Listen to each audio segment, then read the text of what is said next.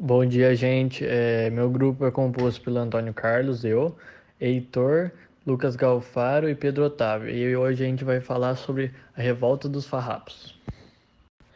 A Guerra dos Farrapos, que também era conhecida como a Revolta dos Farrapos, ou também Revolução Farroupilha, ela foi uma das é, revoltas que aconteceu no período regencial, mais especificamente dia 20 de setembro de 1835.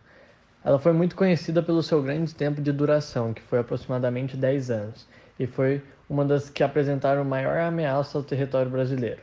Como um movimento da elite gaúcha, a revolta se encerrou com o termo de rendição, sendo conhecida como Tratado do Poncho Verde, um acordo dos gaúchos com o governo. Em 1836, os farrapos declararam a separação do Rio Grande do Sul e a fundação da República do Piratini. Sua principal causa foi a insatisfação dos gaúchos com a política fiscal do governo brasileiro. No século XIX, o Rio Grande do Sul era o principal produtor de carne seca, que era a principal alimentação dos escravos no Nordeste e Sudeste. Sua grande satisfação era com a cobrança de impostos realizada pelo governo sobre a produção de carne seca.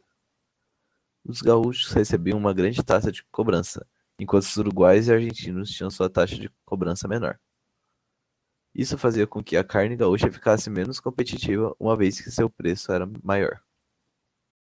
A Guerra dos Farrapos teve como líder o estancieiro Bento Gonçalves, que foi presidente da República Rio-Grandense.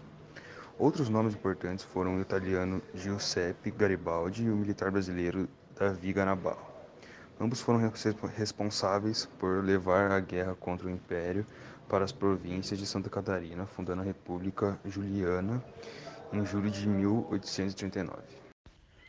A paz foi assinada no Tratado de Poncho dia 1 de março de 1845 e o governo aceitou as propostas e termos do tratado, que foram eles: a taxação em 25% sobre a carne estrangeira, o perdão para os envolvidos com a revolta, incorporação dos militares dos farrapos ao exército imperial os provincianos teriam direito de escolher o próprio presidente das províncias, porém, isso não foi cumprido é, de acordo com o tratado. E os escravos que lutaram ao lado dos farrapos seriam alforriados, o que também não foi cumprido. Então, eu acho que foi isso. Nosso trabalho. Obrigado a todos. Bom dia.